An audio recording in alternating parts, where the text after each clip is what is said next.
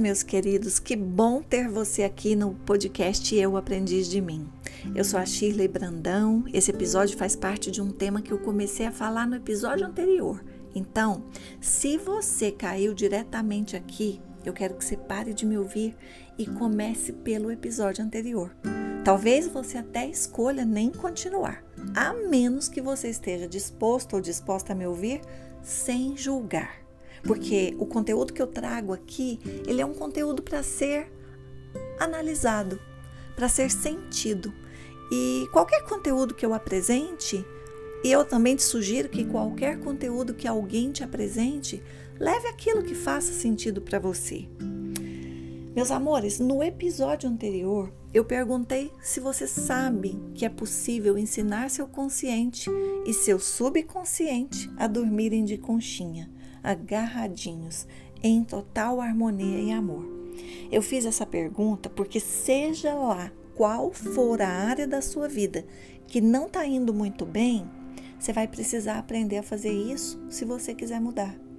E eu vou te ensinar. Mas eu quero continuar aqui a minha explanação sobre Neville Goddard, o autor que me inspirou a falar sobre esse tema. Ele cita em seus livros, em seus diversos livros, vários versículos bíblicos para explicar a física quântica. E ele faz uma interpretação diferente do que a maioria de nós está acostumada a ouvir. E essa interpretação do Goddard faz muito sentido para mim, por isso que eu estou compartilhando.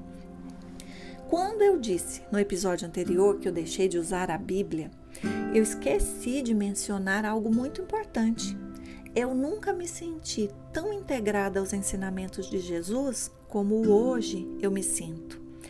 E uma das interpretações errôneas, em minha opinião, né, que eu nunca concordei e que me foi falada várias vezes, foi aquela citação que diz que as esposas devem estar sujeitas aos seus maridos. Isso está em Efésios 5, 24. E também tem a interpretação que diz que a mulher tem que ser submissa ao marido. Isso está em Colossenses 3,18. Eu considero muito machista essas colocações. Na verdade, essas interpretações, para mim, elas são dogmáticas. E como eu já fui muito dogmática, pregadora, como eu disse lá, é, inclusive hoje, eu sei que cada denominação religiosa interpreta a Bíblia como bem deseja. Por isso é que cada Bíblia tem a sua tradução, segundo então a interpretação daquela religião. Mas como eu não estou aqui para me posicionar contra ninguém, e sim a favor do discernimento e da sabedoria interior de cada um, é, eu tenho que destacar a nossa capacidade de avaliar as coisas com bom senso e com clareza. E, na minha opinião, se nós estivermos alinhados a valores sustentados pelo amor, que é a máxima dessa existência, esse vai ser sempre o melhor sinal de que nós estamos fazendo a interpretação correta, seja da Bíblia ou seja de qualquer outra mensagem que chegar até nós. É, servir Jesus é expressar o amor. E para fazer isso, esse movimento sempre começa para dentro. Porque amar a Deus sobre todas as coisas e ao próximo como a ti mesmo é um mandamento. Se eu quero acreditar na Bíblia, então a primeira coisa que eu preciso fazer é parar de ficar delegando a minha capacidade de discernir o que é certo e o que é errado, o que é bom e é mal. Eu tenho essa capacidade. Não estou pedindo para você não escutar o seu pastor, o seu padre, a sua conselheira espiritual. Imagina, eles são pessoas importantíssimas e a gente precisa ouvir.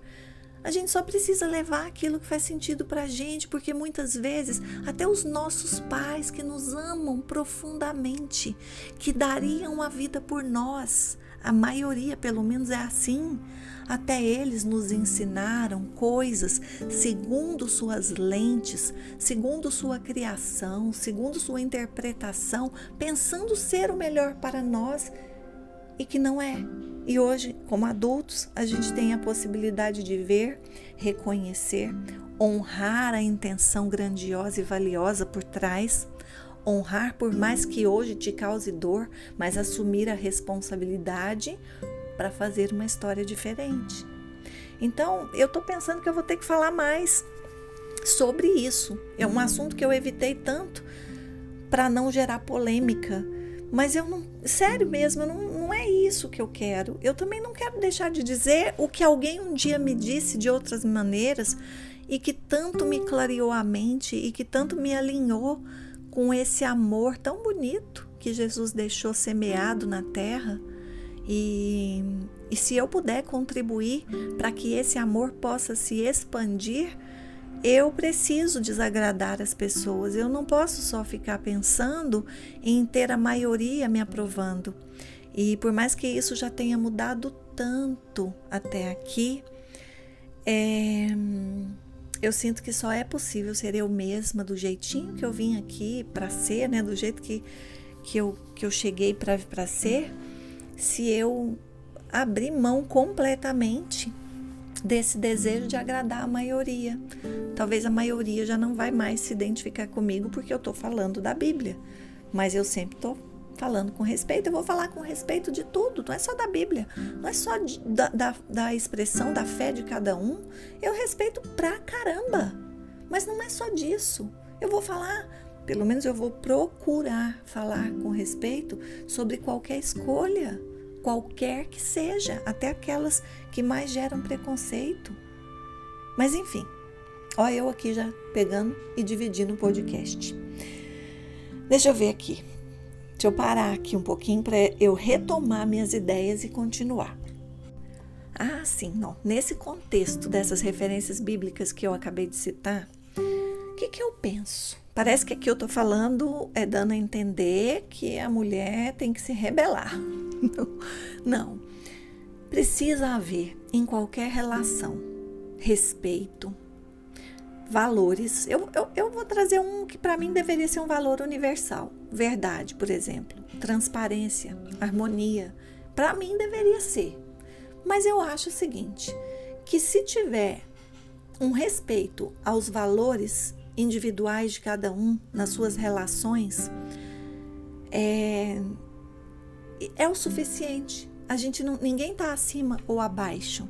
Se eu entendo do jeito que está na maioria das Bíblias, das, das Bíblias, das traduções, se eu entendo que a mulher tem que se submeter, eu estou imaginando que ela tem que se colocar abaixo e não é, se eu começar a acreditar nisso, então tem que rasgar a Bíblia, porque a maioria das coisas ali diz, inclusive, que a gente tem que ser igual a Deus. E eu vou falar isso aqui.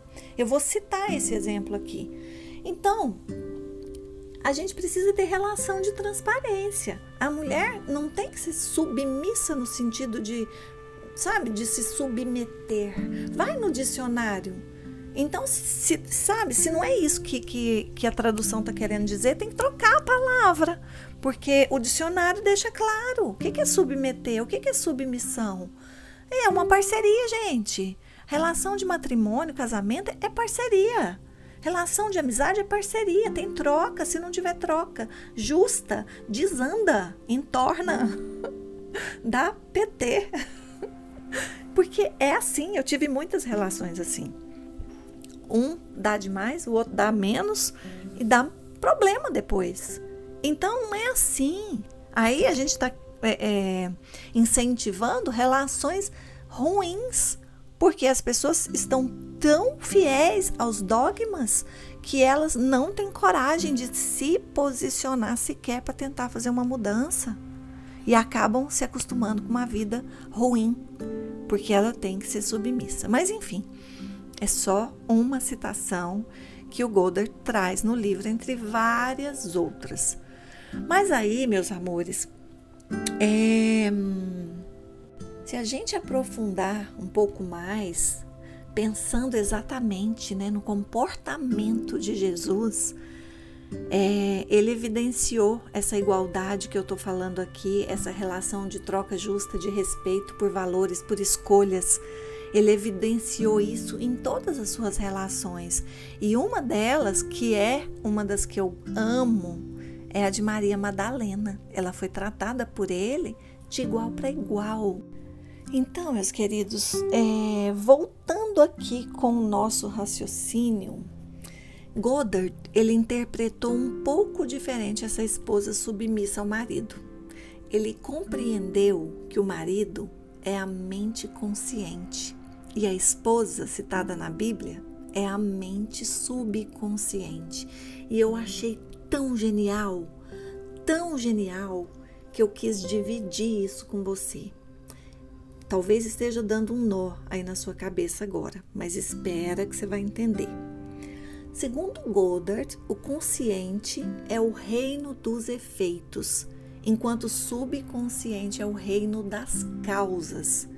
Então, como existe né, a lei da causa e efeito, e a gente sabe que isso é um princípio universal, que significa que o acaso não existe, é, a relação entre a nossa mente consciente e a nossa mente inconsciente tem total poder sobre os nossos resultados, nesse caso, a gente pode considerar que uma é responsável pela causa e a outra pelos efeitos. A mente consciente é responsável por um, a mente subconsciente por outro. Sabemos que, se quisermos, por exemplo, nessa questão da lei da causa e efeito, se quisermos colher laranja, chupar uma laranja, nós temos que plantar laranja, não é assim? Mas então por que, que a natureza valida o tempo todo essa lei de causa e efeito, mostrando para a gente de várias maneiras como isso funciona, e a gente colhe giló, sei lá, abóbora, querendo colher morangos? Então, aí vem a explicação do Goddard. Ele diz que o consciente gera ideia e que o consciente impressiona, imprime essas ideias no subconsciente, que por sua vez dá vida, dá forma e dá expressão a essas ideias. Tá fazendo um pouquinho mais de sentido para vocês? Essa ideia, principalmente, né, da submissão da mulher ao marido, ou ainda não? De qualquer forma, eu vou continuar aqui e você vai me compreender. Porque o Goddard, ele interpreta da seguinte maneira: o homem é a mente consciente na Bíblia, tá? A mulher é a mente subconsciente, que está em total submissão ao marido. Olha como faz sentido agora que chega com a ideia apenas para ela executar. Um não vive sem o outro, tá?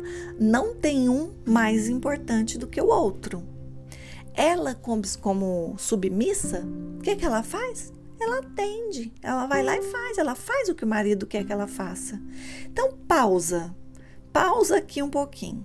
Não, deixa eu explicar mais um pouco. A mulher, que é a mente subconsciente, ela é o útero que gera e que dá vida, enquanto a mente consciente é o espermatozoide que fecunda o óvulo. Isso é da Shirley, mas foi uma interpretação que eu fiz com base nas explicações que ele trouxe. Não é incrível? Então a gente precisa entender, porque entender é fundamental para que muitas pessoas consigam validar uma ideia, principalmente quem é mais racional. O Bob Proctor, ele fala muito sobre a quantidade de pessoas que são inteligentes. Quantas pessoas você conhece no mundo que estudam, que fazem tantas coisas, que são tão inteligentes racionalmente, mas que não realizam? São pessoas que aprendem muito, mas que são infelizes, que não prosperam. Entendendo a prosperidade integral que eu sempre falo aqui. Não é só prosperar numa área da vida. Isso não é prosperar, isso é prosperar parcialmente. Não, não traz completude. É, então, isso tem a ver com, a, com essa união. É, a pessoa estuda, se informa, entende, mas não sente o que de fato deseja realizar. Não teve uma união. É um casal que está dormindo em camas separadas, cada um emburrado com o outro. A relação vai melhorar? Vocês acham que vai? Se não houver harmonia entre os dois? Não, não vai melhorar. Entende? Então a gente está ali colhendo abóbora, giló, sonhando com os morangos. Por quê? Porque o marido vai para a cama levando porcaria para a esposa, emburrado.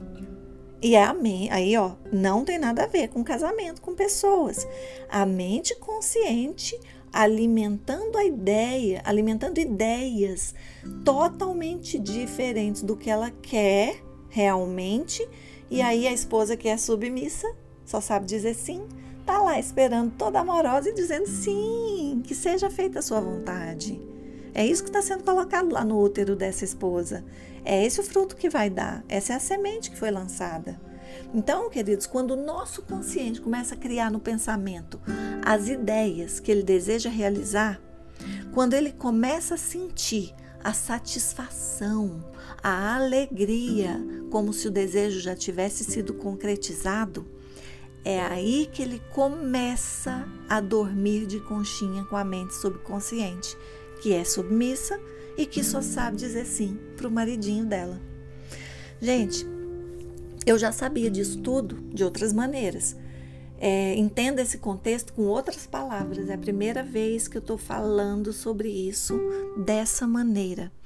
Eu quero falar assim que nos meus atendimentos individuais, nos grupos, nos últimos anos, eu tenho experimentado numa velocidade tão gostosa esses resultados. E eu sei que eles estão sendo provocados por essa lua de mel que está vivendo a minha mente consciente com a minha mente subconsciente. Essa metáfora que eu estou apresentando aqui, ela facilitou ainda mais o meu entendimento e é por isso que eu tinha que dividir isso com vocês.